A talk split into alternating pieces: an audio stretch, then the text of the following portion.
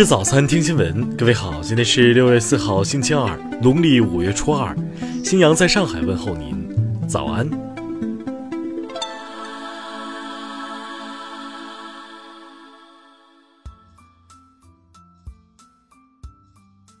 首先来关注头条消息。日前，英国最大的独立微芯片公司戴勒格半导体 CEO 贾拉勒·巴盖利在接受英媒采访时，发表了对中美技术贸易战的看法。巴盖利表示，如果技术贸易战升级，电子行业将别无选择，只能同中国一起对抗美国，因为所有元件都在中国和亚洲制造。对于电子和芯片企业而言，巴盖利认为没有太多选择，因为中国是所有元件的制造地。他表示，有人正在采取行动，在可能的情况下，将更多的选择亚洲和欧洲供应商，而不是美国供应商。听新闻早餐知天下大事。在各方共同努力下，我国 5G 已经具备商用基础。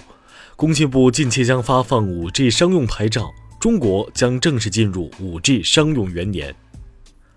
发改委等七部委近日印发通知，提出国产婴幼儿配方乳粉产量要稳步增加，更好地满足国内日益增长的消费需求，力增自给水平稳定在百分之六十以上。中国计算机学会昨天发布声明表示，鉴于 IEEE 已修正其错误，将恢复交流合作。当天早前，IEEE 发表声明称，华为员工可以参加评审编辑。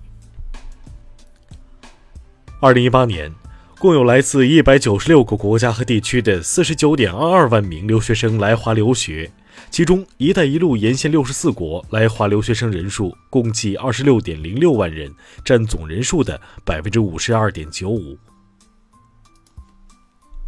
二号。原二战时期日军慰安妇制度受害幸存者金华奶奶在浙江去世，享年九十二岁。目前，大陆经认证在世的日军慰安妇制度受害者人数仅剩十七人。据国家卫健委昨天消息，中国二零一四年以来报告的医院感染现患率为百分之二点三到百分之二点七。从数据上看，我国医院感染的发生水平与欧美国家大体相当，甚至略低一些。中国物流信息中心主任何辉表示，五月份物流业景气指数虽然有所回落，但仍在扩张区间运行，反映出物流业务活动继续保持活跃，增势趋缓。据台湾媒体报道，四月份入境台湾旅客达一百一十点一万人次，刷新历年四月纪录，其中大陆游客增加最多。下面来关注国际方面。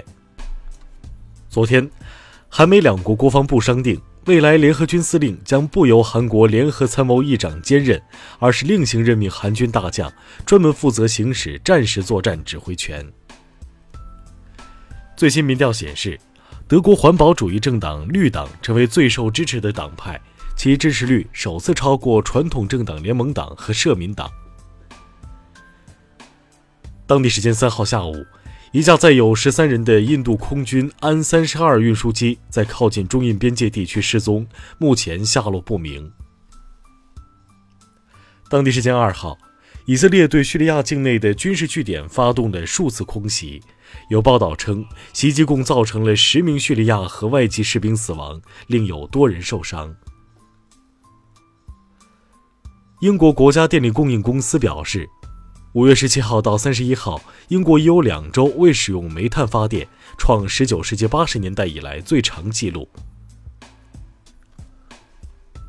俄罗斯陆军总司令奥列格·瑟柳科夫大将二号接受采访时称，俄陆军二零一九年将接收两千五百多件新式型号的武器、军事和特种技术装备。美国联邦航空局二号发表声明说。部分波音737客机零部件可能存在制造缺陷，所涉机型包括波音737 MAX 和波音新一代737。美国一家初创公司日前推出世界首辆轻动力空中出租车 Sky。据了解，Sky 能够飞行三小时以上，里程约三百英里，百分之九十五的燃料电池可重复使用。下面来关注社会民生。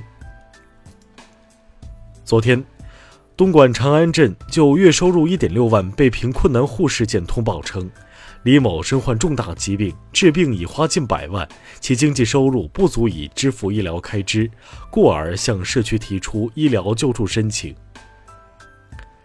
近日有考生爆料称，今年沂水教师招聘考试题存在照搬高考模拟题的情况。对此，沂水县互联网信息办公室负责人昨天表示，正介入调查，将对试卷进行鉴定。二号，佛山一段两交警执勤路段打架的视频已引发热议。当地警方通报称，两人系保安公司员工，当时正协调疏导交通，因口角引发殴打，目前均被刑拘五天。日前。江苏男子李某假冒扫黑办发短信，并回复辱骂言论，内容粗鄙低俗，造成恶劣影响。根据相关规定，目前李某被处以行政拘留七天。近日，南阳一男子冯某酒后驾车几乎睡着，检测发现其严重超过醉驾标准。在酒精测试签字时，冯某竟画符作为签名，并自称阴阳仙儿。目前其已被刑拘。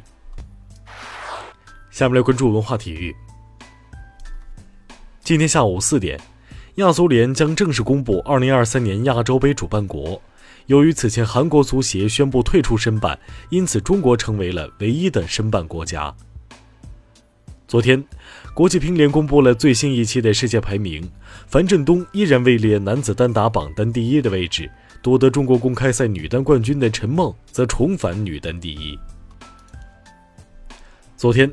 上海国际电影节组委会正式公布了金爵奖参赛名单及亚洲新人奖入围名单，各大奖项将在六月二十三号晚的金爵奖颁奖典礼上揭晓。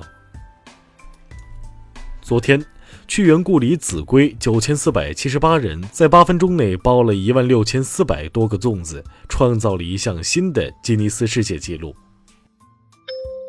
以上就是今天新闻早餐的全部内容，请微信搜索。Xwzc 零二幺，也就是新闻早餐拼音首字母再加数字零二幺。如果您觉得节目不错，请在下方拇指处为我们点赞。